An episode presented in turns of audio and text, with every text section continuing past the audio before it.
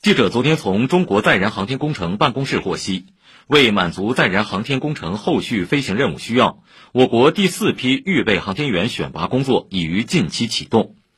本次共选拔十二到十四名预备航天员，包括航天驾驶员七到八名，航天飞行工程师和载荷专家共五到六名，其中载荷专家两名左右。航天驾驶员在陆海空三军现役飞行员中选拔，航天飞行工程师在从事航空航天工程及相关领域专业的科研和工程技术人员中选拔。载荷专家在从事空间科学研究及应用相关领域的科研人员中选拔。